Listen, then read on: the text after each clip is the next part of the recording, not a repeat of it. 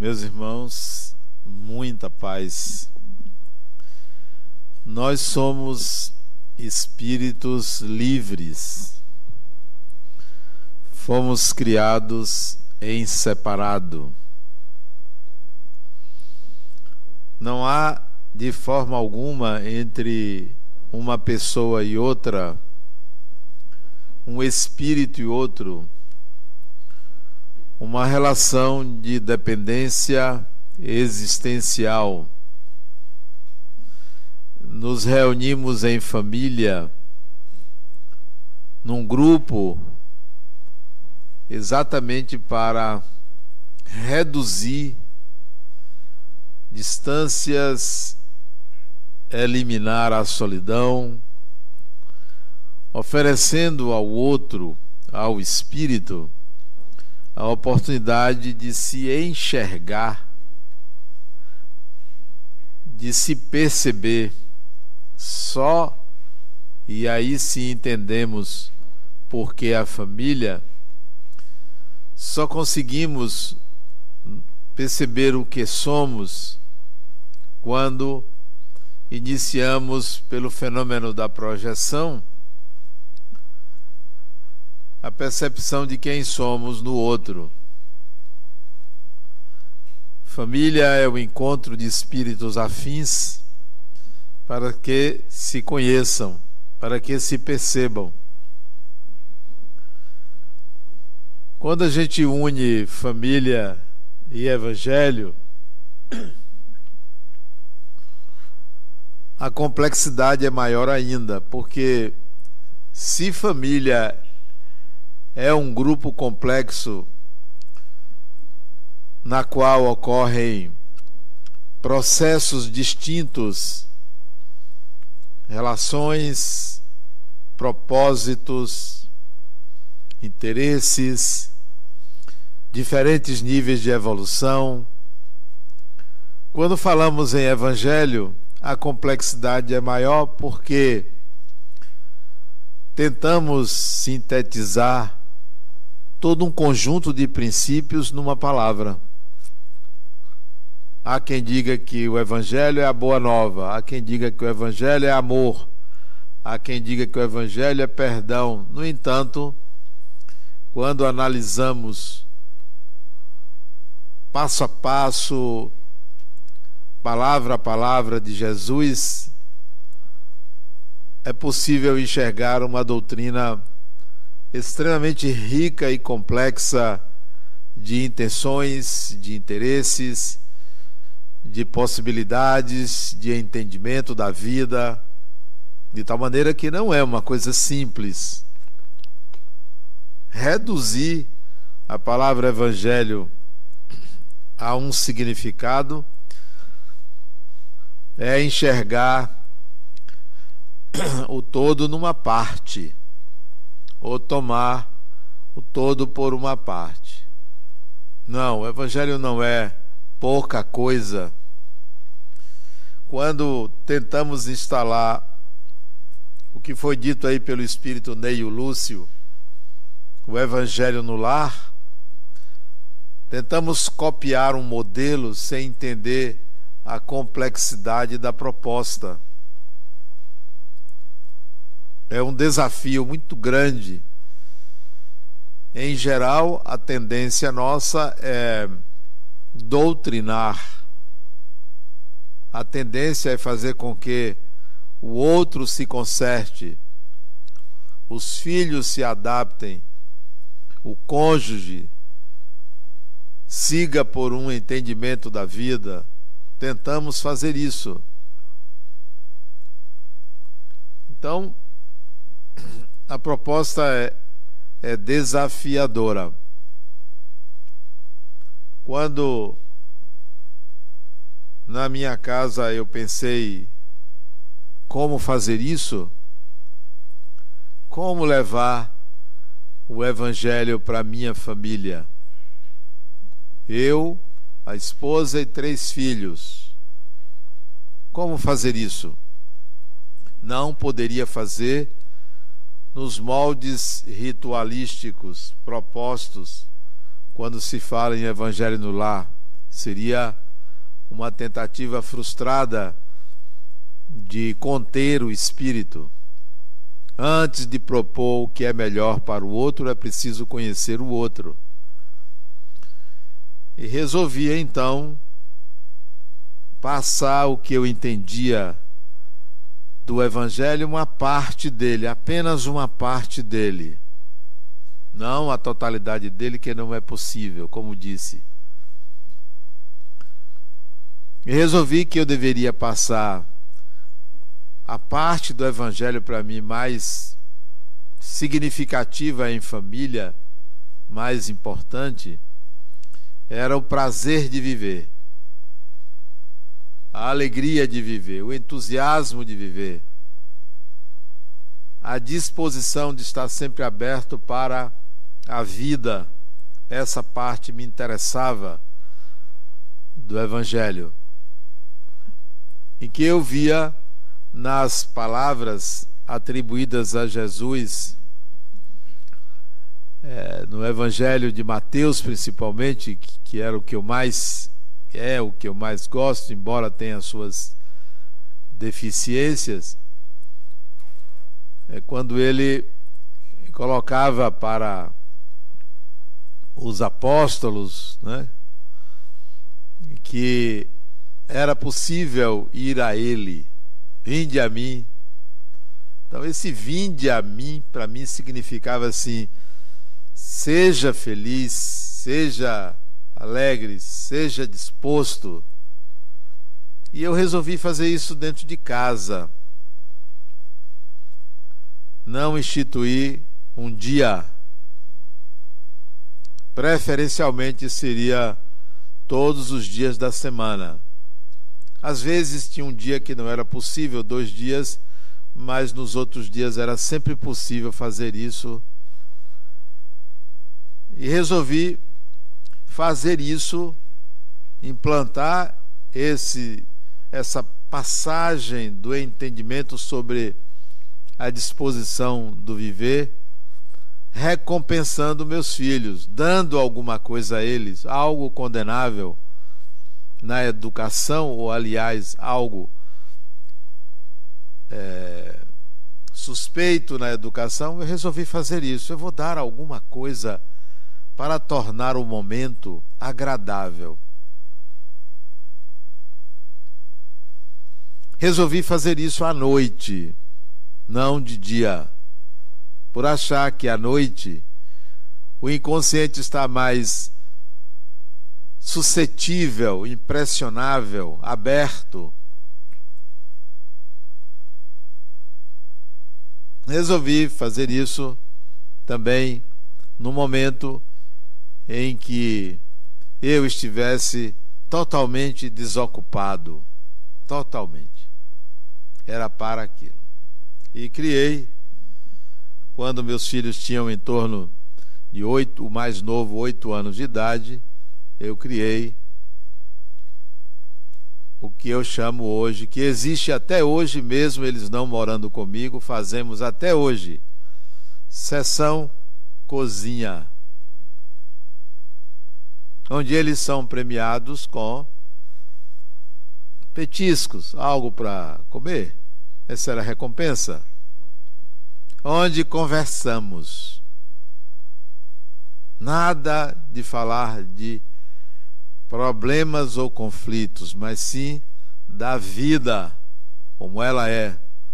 Nada de doutrinar, nada de submeter a um pensamento, mas simplesmente falar sobre como é bom viver, como é bom sentir, como é bom estar aberto a um diálogo, a conversar,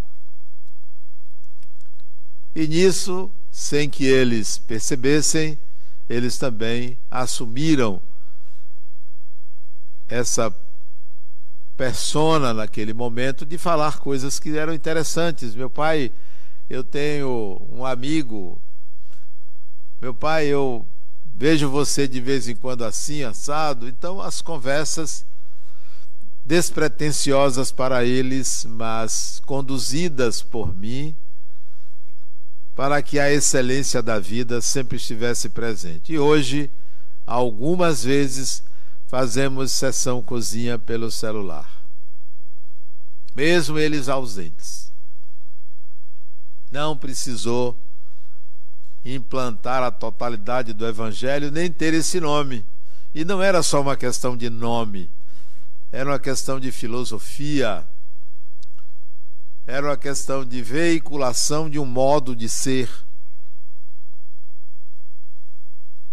Quando a gente pensa em Evangelho, pensamos em religião. Eu não penso em religião. Religião, no modo tradicional, é a ideia de uma religação. Eu não penso em me religar a coisíssima nenhuma. Religião, para mim, é atitude para com o sagrado. Qual sagrado? O meu sagrado, não o do outro, não das religiões. O Evangelho, para mim, é atitude é atitude, não é uma proposta de me elevar a uma condição sobre-humana, mas me fazer caminhar ao encontro de uma essência, ao encontro do espírito que eu sou. Então, o Evangelho me propõe isso. Quando Jesus disse, numa segunda fala dele, segundo Mateus.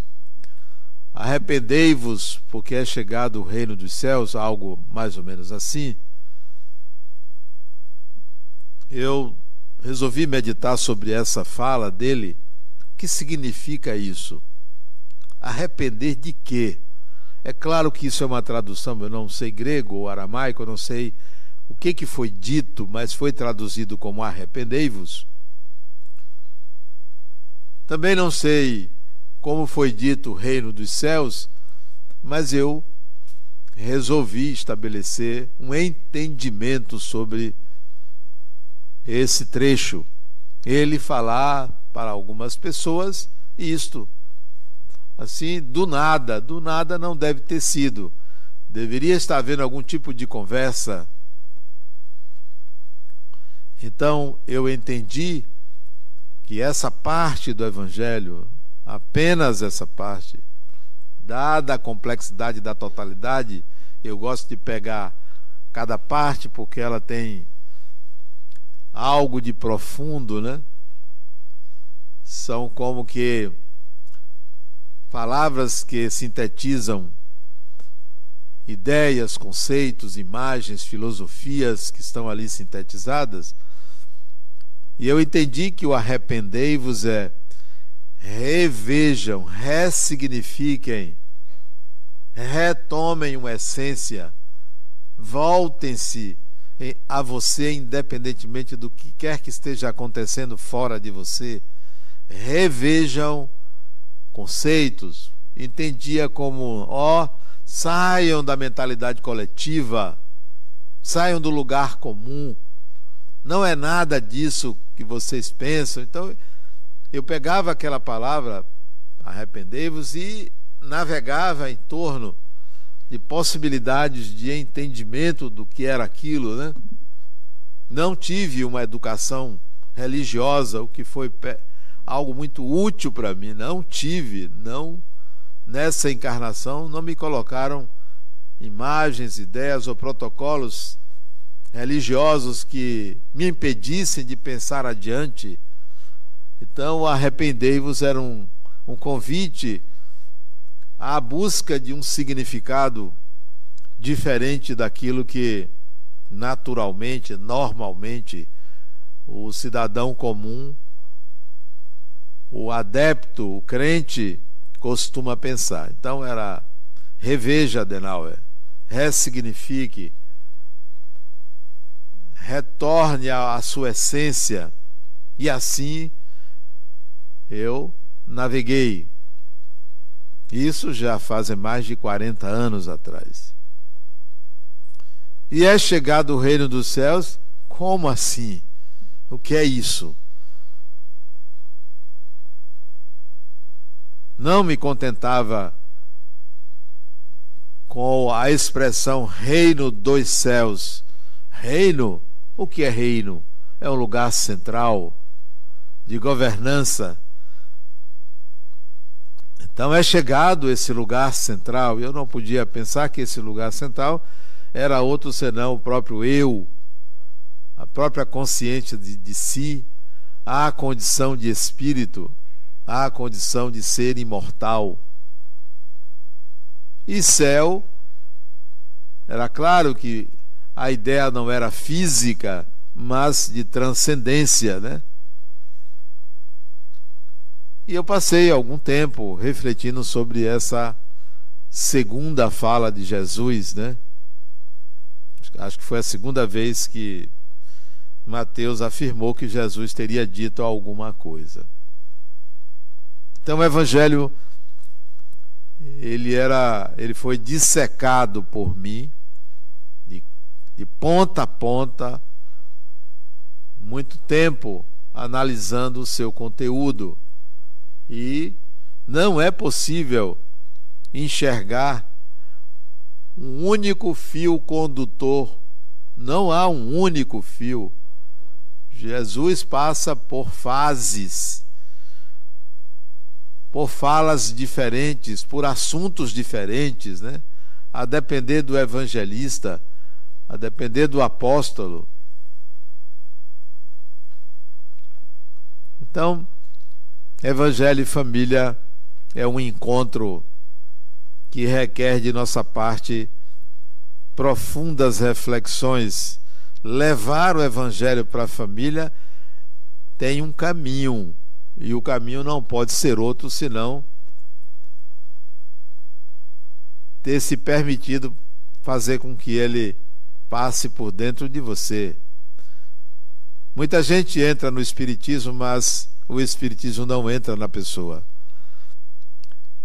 Muita gente acredita e divulga o Evangelho, mas o Evangelho não entrou na pessoa. Não entrou.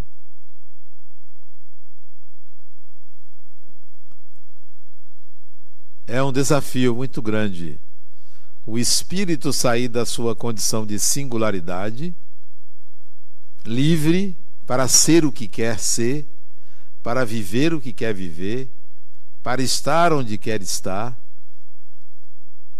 e viver em família. É um desafio. É quase que uma guerra interna para contrariar a sua tendência à singularidade.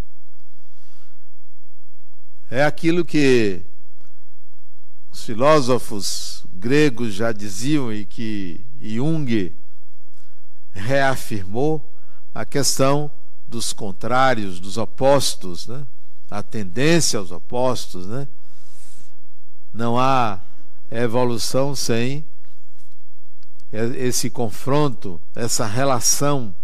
Então, o eu em contato com o outro é um paradoxo, né?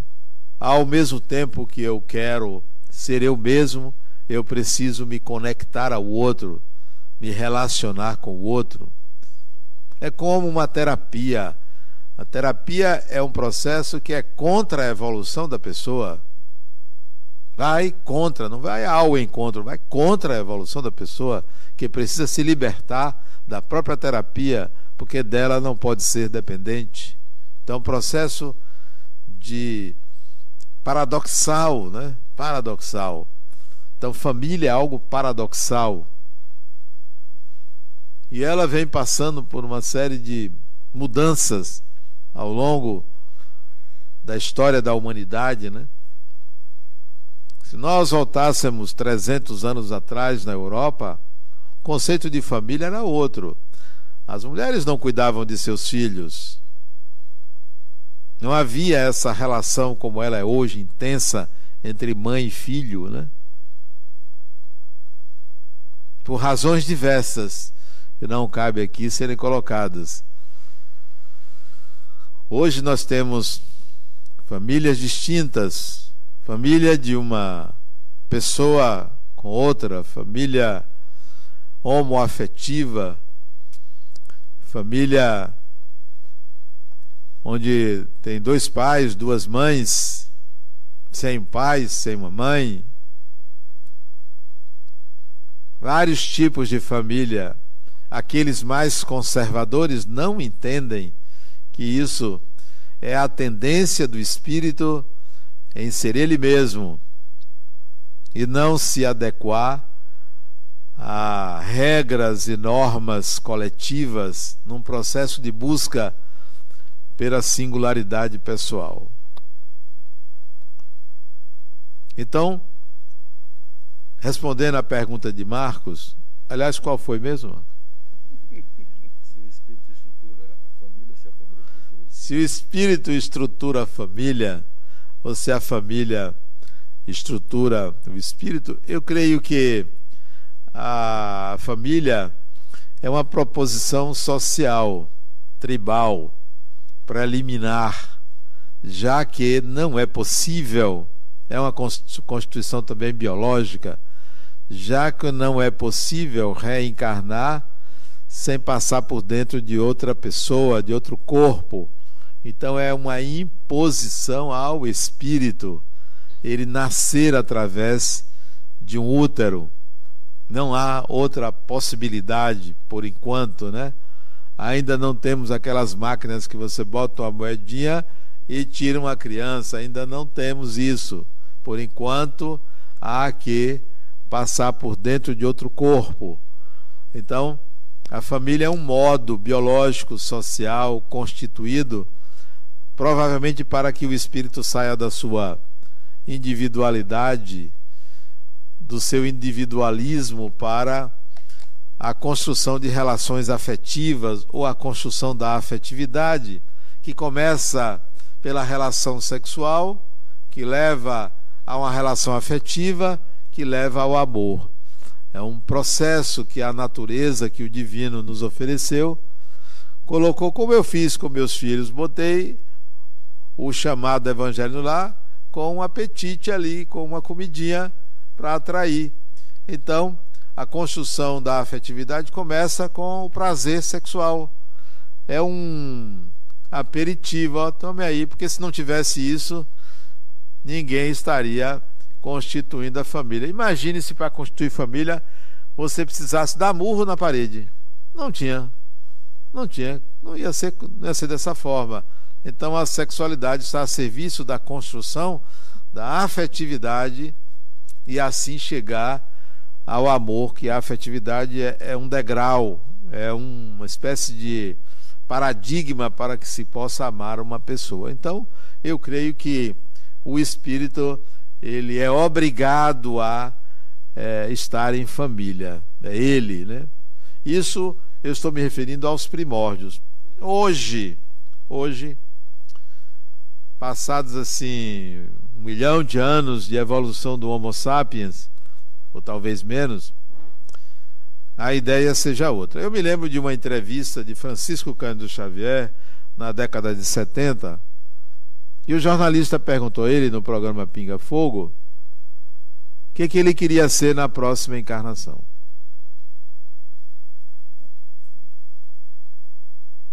E todo mundo esperava que ele dissesse médium médium, trabalhar pelo Espiritismo. Sabe o que ele disse? Eu quero ter uma família. Porque ele não constituiu família, não sabe o que é ter uma costela do lado, não sabe o que é pagar boleto de escola, não sabe o que é acordar com o bafo quente do outro, não sabe o que é a convivência ao menos nesta encarnação. Então ele ficou com saudade de uma família que ele deve ter tido em outra encarnação. Porque ele sabe que é um instrumento né, de aperfeiçoamento, instrumento é, que viabiliza uma série de habilidades. Sem a família é difícil você cons conseguir integrar certas habilidades. Se você pegar uma pessoa que more sozinha, homem ou mulher, que esteja na meia idade, 50 anos, 45, 50 anos. Uma pessoa que conviva, que more sozinha, sozinha, por três anos. E observe uma pessoa na mesma idade, mesmo gênero, que more com outra pessoa, qualquer que seja o tipo de relação, seja de irmandade, de casamento, seja de pai, mãe, filho, filha, não importa, você vai ver que o repertório de protocolos psíquicos do pensar naquele que vive sozinho é muito menor, muito menor. Porque cristaliza modos de pensar, cristaliza modos de sentir, cristaliza modos de agir e dificilmente os modifica. Isso não quer dizer que a pessoa não deva morar só, porque mesmo morando só tem relações outras, trabalho, né? relações com amigos, relações condominiais, ok? Reduz o isolamento. Mas aquele que convive estabelece outro tipo de condicionamento mental, condicionamento psíquico. Então a família hoje ela representa também pelo modo como ela se constitui uma possibilidade maior de crescimento.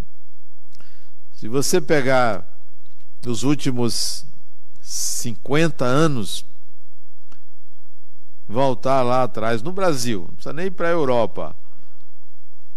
1970, 50 anos atrás, o tamanho da infância era maior. Hoje a infância ela é menor.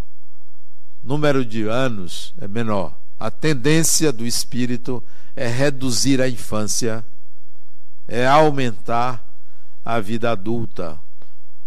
A infância se reduziu, hoje você trata uma criança de 12 anos como adolescente. Antes, a adolescência era depois dos 15 anos, 16 anos. O Estatuto da Criança surge dando direitos que antes não tinha direito nenhum, para garantir que a criança permaneça, porque se você não estatue, você vai transformar uma criança em adulto muito rápido. É uma garantia para que o espírito atravesse a infância, permaneça um tempo na infância. Nos últimos 70 anos, nós ganhamos 30 anos de vida adulta. Já não morremos com 40, 50 anos já morremos com 80, 90, 100 anos, né? Para que não sei, mas nós ganhamos um tempo maior no corpo. E eu fiquei pensando se a evolução do espírito é a vida espiritual, por que a divindade, o Criador, qualquer dia desse eu vou perguntar a ele ou ela, por que aumentou o tempo de vida no corpo? Provavelmente porque a vida do corpo é muito boa. É muito boa. E a gente pensa que a vida espiritual é maravilhosa. Vá, vá. Eu quero ver. Você imagine você chegar no mundo espiritual e não ter celular. Deve ser um atraso muito grande. Não ter um controle remoto. Eu chego em casa, eu chego em casa ou até daqui, se eu quiser, eu ligo o ar-condicionado do meu quarto, daqui do meu celular, daqui agora. Ou eu chego em casa lá de baixo, Alexa, liga o ar-condicionado. Ela liga. Liga a TV, liga a TV a cabo, muda o canal. Eu faço isso quase todo dia. Eu quero ver o mundo espiritual ter isso. Você chegar num lugar meio pobre, não tem sentido. Então, enlasteceu a vida do corpo para que a gente aproveite mais, porque eu só vejo a divindade beneficiar. Quem pune a religião, a divindade beneficia. Assim eu penso. Então, a, o espírito ele está hoje talvez constituindo família por opção, não mais impositivamente, ou continua sendo impositivo, mas alguns já conseguem modelar a família mais adequada. Há alguns anos atrás, aqui no centro, eu lancei uma campanha: Quem quer reencarnar comigo? É. Próxima encarnação. Eu nem vou contar algumas coisas que me propuseram, porque são indecentes, né? Mas teve uma pessoa que disse, Adenauer, eu quero ser sua mulher. Eu disse, eu estou pensando em nascer gay. E aí? e aí? Eu disse não, não, não. Depois você vai mandar no meu gênero? Não. Eu que vou querer. A outra já propôs, olha, eu, eu quero voltar com você, mas desde que a gente tenha muitos filhos. Espera aí, já está condicionando desde agora. Eu, eu abri espaço para a gente discutir quem quer renascer próximo a mim, mas eu não estabeleci qual é a forma, né? Pode ser de qualquer forma. Propus a Djalma ser minha mãe e ele não aceitou. Não aceitou. Então, creio, estou brincando, mas existem espíritos que modelam a família que querem, como querem, com quem querem. Quando é que você vai chegar a essa condição de poder modelar uma família para você? Quando você criar um campo pessoal onde você esteja em família e não haja incompetência de estar em família. Não haja zonas de atrito por sua causa ou com você. Então vai demorar. Porque sempre tem um problema com um, com outro, com um tio, com uma tia, com não sei quem, com a mãe, com o pai, com o irmão problema, com o cunhado. Não, o cunhado pode ter. Mas com fulano, com ciclano. Então, quando é que você vai poder escolher se você tem inabilidades familiares? E há muita gente com inabilidades de convivência familiar. Ah, mas não sou eu, é fulano. Ok, mas está no seu campo. Está no seu campo. Eu tenho um irmão, ele já desencarnou. Tenho porque de vez em quando eu sinto proximidade dele comigo. Ele era portador de uma doença grave chamada esquizofrenia. E ao mesmo tempo ele era adicto. E nós conversávamos muito. Ele morou um tempo na minha casa antes de desencarnar. E eu aqui, morava aqui comigo, e eu apresentava aos meus amigos, esse é meu irmão. Aí um dia ele disse, ele me chamava de meu irmão, me chamava de Adenal. Meu irmão, você não tem vergonha de mim, não? Mas como eu teria vergonha de você? Você não é meu irmão? Por que eu vou ter vergonha de você? Não tenho vergonha de você. Essa é a nossa necessidade de aprender a lidar com o outro, sem que o outro se torne o nosso problema. Não, ninguém é meu problema. Se tem alguém na sua família que é seu problema, então você tem inabilidades familiares e é preciso aprender a conviver, nunca atribuir ao outro um problema que é reflexo de sua inabilidade. Então, Marcos, eu acho que é possível hoje o espírito modelar a família, mas antes não. Pode continuar falando.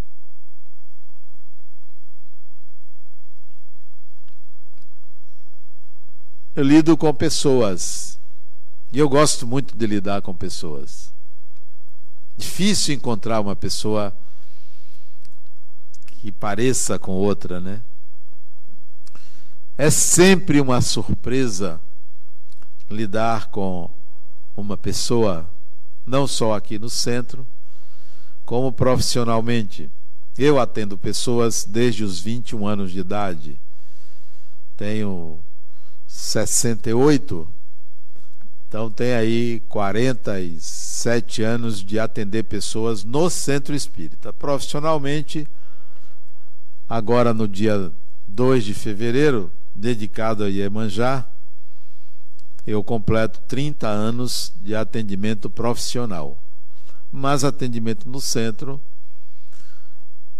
41 anos.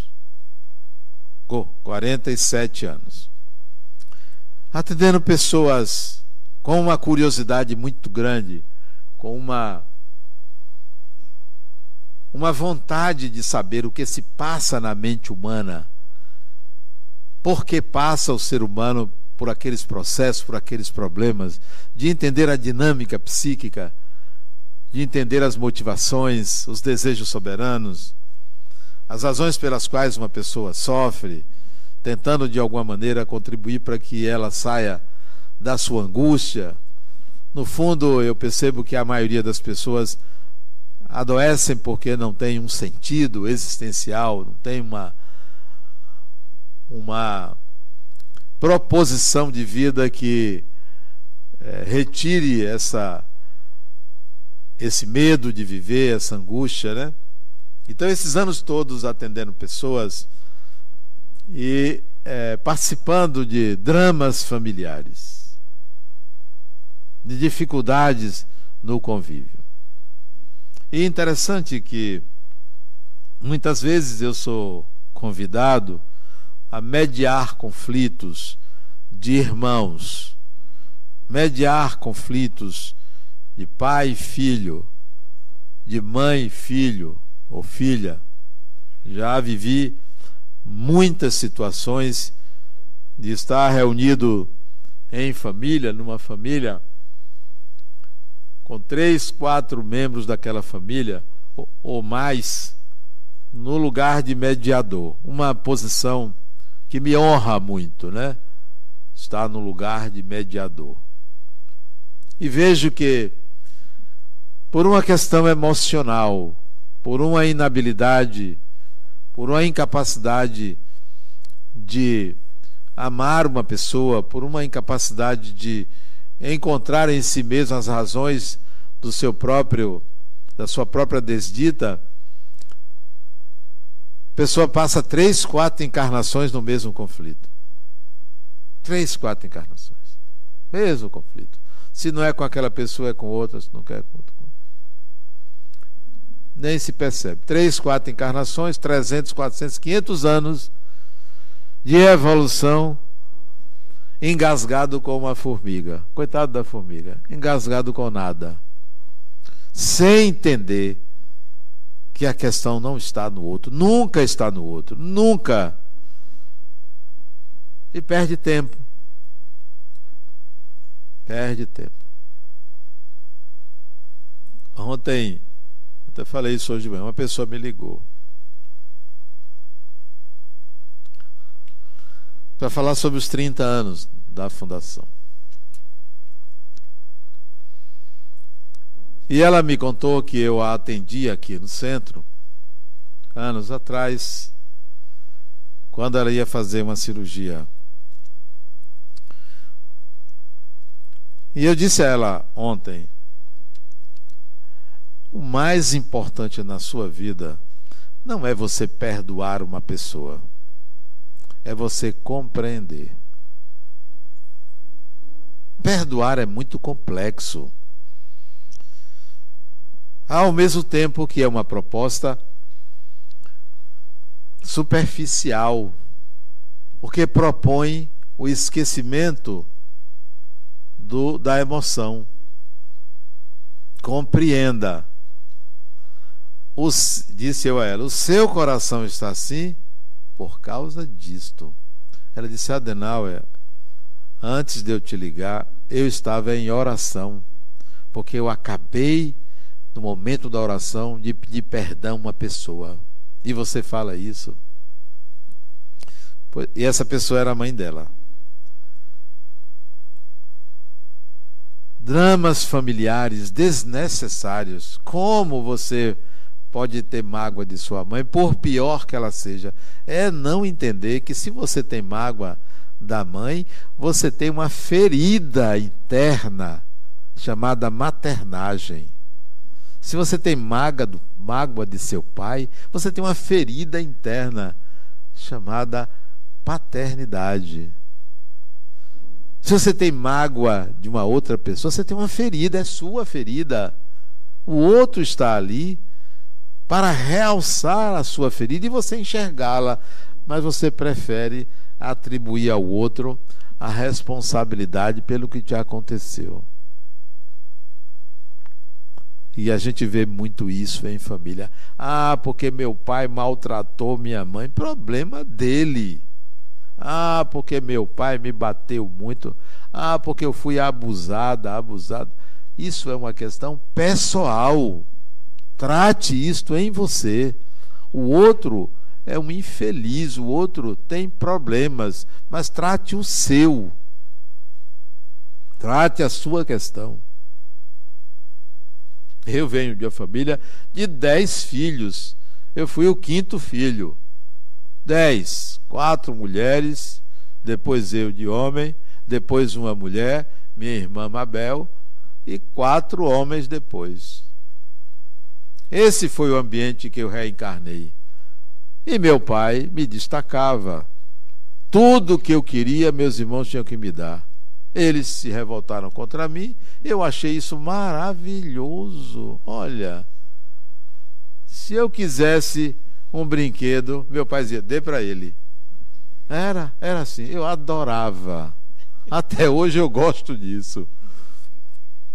Tudo era para mim. O que é isto? Campo pessoal. Problema de quem? Deles, não meu. Próxima encarnação, eu vou querer ter um pai assim. Igualzinho. Vocês podem achar assim, mas que injustiça. Para quem? Para mim? Não era uma injustiça, era algo muito justo. Sempre foi justo para mim. Nasci numa família complexa. Minha mãe, antes de receber esses dez espíritos, deve ter passado no umbral e pegou uma parte para trazer como os filhos porque era tudo problemático. Minha mãe teve dez filhos, nove problemas. Nove. Eu só não vou dizer qual que não é o problema. Não estou dizendo que sou eu. Vocês tirem suas conclusões. Meu pai chegava para mim, eu adolescente, ele ia fazer qualquer coisa assim importante, ele me consultava. Meu filho, o que, é que você acha que eu devo fazer? Ele me consultava. Todo dia ele me tomava a bênção. Bença, meu filho. Deus lhe abençoe, meu pai. Todo dia ele tomava a bênção. Olha que coisa fantástica. Eu adorava isso. Um dia eu comprei um carro. Eu já trabalhava, comprei um carro. E saí com meu pai, me pediu uma carona para levar ele não sei aonde. Aí eu fui levar. No meio do caminho, um motorista me fechou, ele xingou o motorista. Aí eu parei. Meu pai, eu não admito que no meu carro o senhor xingue. Quem lhe autorizou? Ele, meu filho, me desculpa. Nunca mais faça isso. O senhor nunca ouviu de mim um xingamento a ninguém. Então como é que o senhor vai xingar aqui no meu carro? Não tem sentido. E eu encostei para reclamar dele. Ele pediu desculpas, tal, ficou triste, quase chora, coitadinho. Nunca mais ele xingou na minha frente. Era uma relação fantástica de amigos. Ele me tinha como pai e eu tinha como filho, mas eu tinha em alta conta pela, pela pessoa ética que ele era, pela pessoa honesta, trabalhador. Meu pai me ensinou matemática aos três anos de idade, me ensinou muita coisa, né? Então, era uma relação muito boa entre nós. E depois, entre os irmãos, eles ficaram zangados comigo porque eu era privilegiado, mas eu consegui conquistá-los, né? Na vida adulta, conquistá-los, né? É mostrar para eles que isso não foi eu quem instituí, mas eu gostava. Não tem quem não goste, desde criança você ser destacado, não tem como você negar. Mas muitos, muitos renascem em famílias provacionais, não como castigo. Ninguém é castigado. Quando você desencarnar, você não vai para o umbral. Quando você desencarnar, você não vai para ali ou para aqui. Você vai para onde você é. Você vai para a sua natureza. Você vai para a sua morada interna. Então, se você é uma pessoa assim ou assado, você vai para onde tem assim e assados. Essa é a questão. Para as nossas afinidades, para as nossas características, né? Nem sempre você retorna ao grupo familiar do qual você se originou. Nem sempre você se encontra com pai ou mãe. Muitas vezes já reencarnaram. Reencontra um outro parente para você tomar rumo na sua vida. Porque, como disse Jesus, o Espírito sopra onde quer. Não está assegurado que você vai voltar para o mesmo clã familiar. Não está certo isso. As possibilidades são muitas, né? Já pensou você voltar para aquela família, encontrar de novo aquela pessoa? Deus é mais, né? Você vai procurar uma outra forma de reencarnar. É, desde 1900 e 91, acho que foi 91, não, foi antes, 86, eu saio do país para fazer palestras fora. Saía, hoje menos. Me convidam, eu já não tenho mais vontade. E ao invés de me tornar um palestrante, eu queria conviver com as pessoas. Então eu tenho amigos em várias cidades americanas, eu tenho amigos em várias vários países da Europa, tenho amigos na América do Sul, feitos nesses contatos espíritas. Por quê? Porque eu quero assegurar, quando eu, onde eu quiser reencarnar, eu tenho um grupo de pessoas que eu conheço. Porque já pensou você reencarnar num lugar que ninguém lhe conhece, não tem afetos? Então, interesseiramente, eu fui constituindo, e foi assim mesmo, amizades fora para poder escolher aonde reencarnar. Da mesma forma, você deve pensar que eu quero reencarnar junto com quem? Eu vou estabelecer relações amistosas, afetivas, né? E não relações tensionais. Então, se você quer escolher sua família, pense assim: eu vou é, estabelecer relações produtivas, né? Já pensou em reencarnar como uma pessoa que me atrapalha espiritualmente? Não vai dar certo. Vou me separar logo, logo. Não vai dar certo. Então, é, para reencarnar. Sim, na época que eu fiz, abri seleção para ver quem queria reencarnar comigo, eu estabeleci critérios. Estabeleci critérios. Tinha que ter consciência da própria imortalidade. Aí já eliminei 90%. Tinha crente, mas não tinha consciente. Já foi eliminando tinha que ser uma pessoa que tivesse uma profissão, trabalhasse e fosse independente. Já tirou aquelas dondocas que queriam é, viver à sombra de um marido. Né? Tinha que ser uma pessoa que não tivesse preconceito homoafetivo. Então, tinha que ser alguém que fosse mais ou menos, digamos assim, podia nascer de qualquer, de qualquer gênero, né? Não tinha que fazer uma distinção, né? Isso não é porque eu já tenho desejo nessa é, agora, não, né? Eu sempre me vi assim, balançado desde a adolescência. Hoje isso já não é relevante, né? já não, já não é um problema. É, que mais? Então fiz critérios. Estabeleça seus critérios agora para ver se você é capaz de arregimentar um grupo familiar para você. Veja se se de fato você conseguiria nascer numa família equilibrada, onde as pessoas estivessem ali imbuídas de um propósito comum, envolvidas pela, pelo desejo de que o outro cresça, se desenvolva. Se você tem conflitos dentro da sua família com alguém, resolva logo. Está lá no Evangelho: reconcilia-te com o teu adversário antes de reconcilie-se. Se tem alguém com quem você briga, o problema é seu. Se tem alguém que briga com você, o problema é do outro.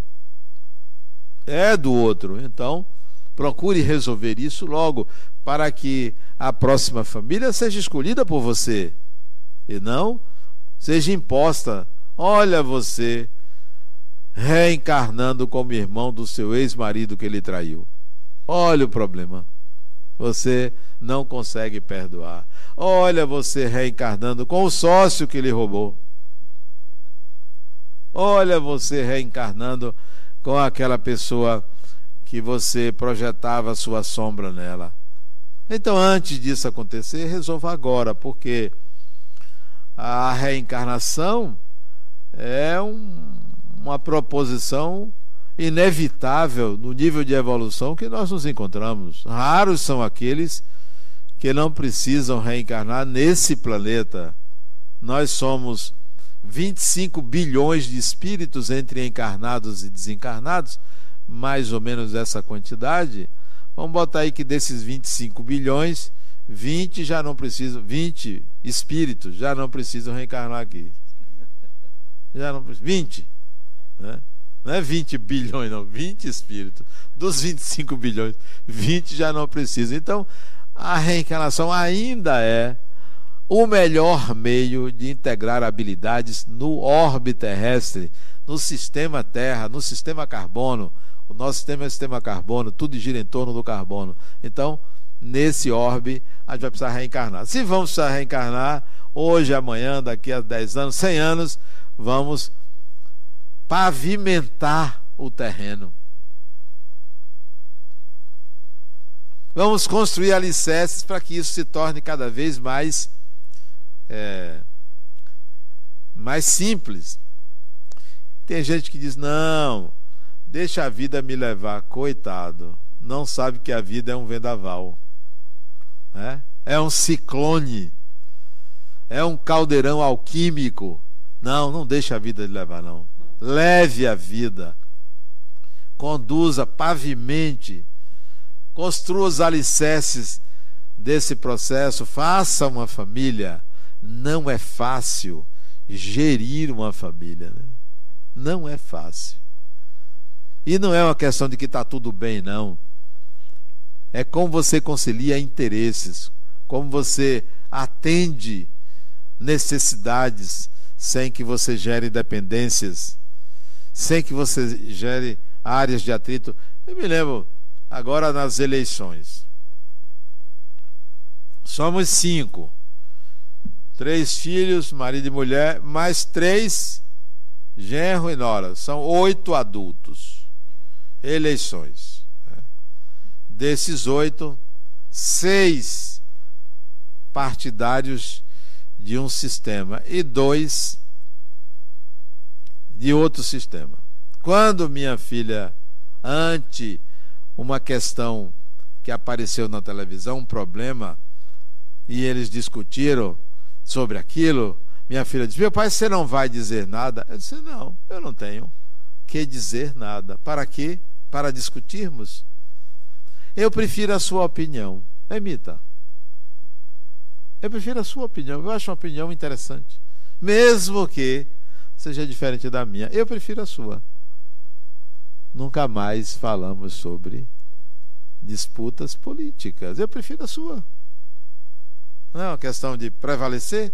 Eu prefiro a sua. Porque a minha me pertence. Ela não é de domínio público. Disse eu em casa, não é de domínio público. Ela é minha. Para que você quer saber em quem eu vou votar? Isso é uma coisa muito pessoal. É de domínio público aquilo que é de interesse público e não de interesse particular. Então, não, não, meu filho, não tenho que emitir opinião. Dessa forma, você conduz um grupo onde o respeito ao outro é fundamental. Eu respeito você mesmo que você não me respeite, porque o respeito me pertence. É dignidade pessoal você respeitar o outro mas não precisa que o outro lhe respeite. E nem sempre isso é possível. Né? Então, vamos alicerçar a família sabendo que é um desafio pessoal. Pessoal, é meu, é seu, né? Nunca o problema é o outro.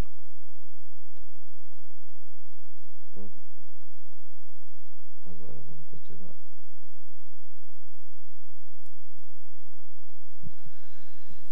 Bom, esta semana é uma semana que eu considero especialíssima, porque nós estamos dando início a essa atividade, uma atividade que eu imagino que daqui a alguns, algumas semanas teremos aqui um verdadeiro parque de diversões para as famílias, com roda gigante, com vários equipamentos de diversão, obviamente que todos espirituais, mas será uma, uma atividade é, direcionada e dedicada a família. E essa atividade ela tem uma, um, pormenor, um pormenor que é, no final, nós vamos ter a possibilidade de fazer duas perguntas ao palestrante.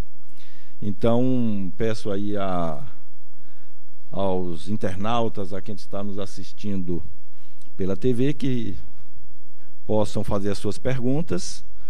Paulo vai estar aqui para daqui a pouco trazer essa pergunta.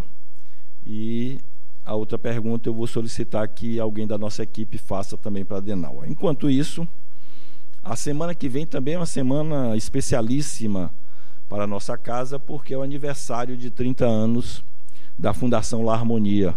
Essa fundação que nos abriga aqui com tanto carinho e tanta dedicação.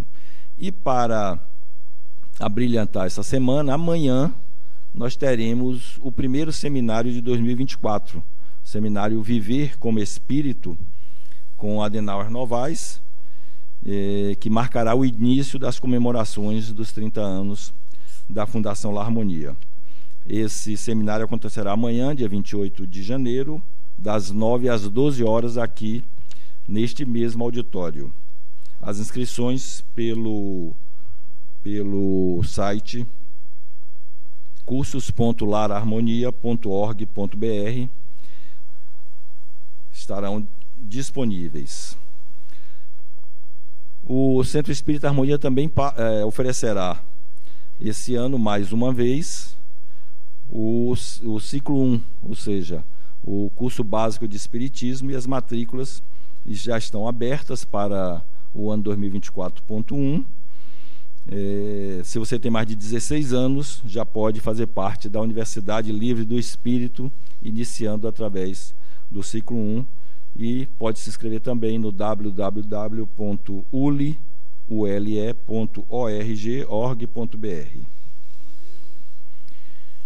E nossa palestra da semana que vem, neste mesmo horário, sábado, 15 horas, será com Sandra Portela, que está aqui presente, nos honrando com a presença, e o tema será o Evangelho como roteiro para a família. Paulo, já temos aí uma pergunta? Pode passar para a gente, por favor. Boa tarde a todos. É, a pergunta que a gente tem aqui, Adenauer, de certa forma você já respondeu, mas Adalto Aquino, ele nos pergunta, por que existem tantas famílias em pé de guerra morando sobre o mesmo teto? A, a pergunta, ela me propõe algumas respostas. A questão da densidade populacional é um negócio complexo. O Brasil é um país enorme, mas há uma concentração muito grande nas grandes cidades litorâneas, né? Se você pegar, por exemplo, o a Suíça, a Suíça é um país que tem pouco mais de 40 mil quilômetros quadrados, 40 mil, 40, acho que é 40 mil quilômetros quadrados. Bom, a Suíça é um país do tamanho do Rio de Janeiro. A Suíça tem 8 milhões de habitantes, o Rio de Janeiro 16 milhões, o dobro. Uma concentração muito grande isso nos obriga a atritos, nos obriga a atritos. Densidade populacional significa atrito. Nós poderíamos fazer como nos Estados Unidos, é um país com mais de 300 milhões de habitantes, mas distribuídos em quase todo o seu território. E nós somos 210 milhões de habitantes concentrados numa faixa litorânea. Então isso provoca atritos, surgem é, habitações irregulares, invasões e todo tipo de problema que a gente conhece. Então eu vou colocar também como um problema social e não apenas um problema pessoal da pessoa. Por que temos muitos atritos? Porque ainda somos espíritos pouco amadurecidos ainda somos espíritos ainda incipientes, ignorantes. E por essa razão também vivemos em aglomerações muito densas. Os atritos então serão inevitáveis. Se nós vivêssemos mais afastados uns dos outros, respeitaríamos melhor a vida do outro a nossa cultura favorece muito as invasões de privacidade, né? Você conhece a pessoa hoje, já está na casa da pessoa no mesmo dia, dia seguinte. Tem gente que acha isso maravilhoso, não percebe que isso é, exige um relacionamento superficial, de persona, porque você não conhece o outro.